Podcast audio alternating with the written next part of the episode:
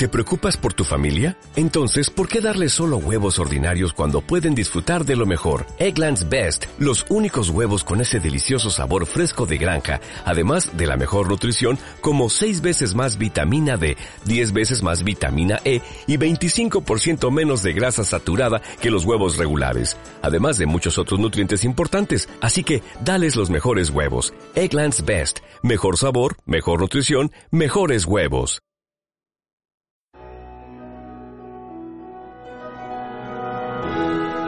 Bienvenidos de nuevo a nuestra radio. Como decíamos ayer. La radio del Padre Manjón. Como decíamos ayer. La radio que entretiene. Como decíamos ayer. Tu radio favorita. Como decíamos ayer.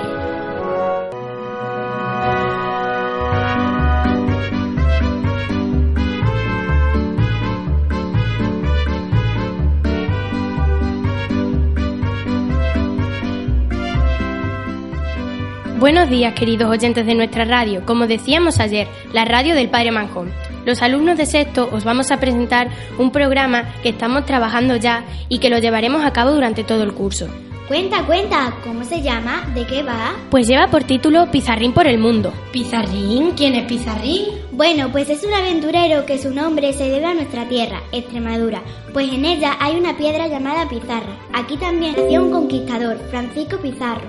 Y Pizarrín también se le llamaba a las pequeñas pizarras que nuestros abuelos llevaban a la escuela para escribir. ¡Qué interesante, oye! ¿Y qué lugares visitar a Pizarrín? Pues un país por continente, desde México hasta China, desde China a Egipto, de Egipto a Francia, para terminar en Australia. Bueno, pues durante los meses de octubre y noviembre, con la ayuda de las papás y mamás que nos están decorando el colegio, trabajamos nuestro primer país, México.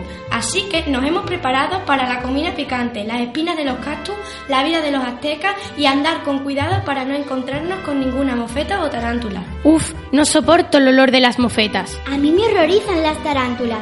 Todos los países que vamos a conocer los vamos a hacer siguiendo un guion a través de módulos que nuestros maestros han elaborado. Así partiremos de la situación geográfica de cada país. Por ejemplo, México está en América Central. Su bandera tiene tres colores, verde, blanca y roja.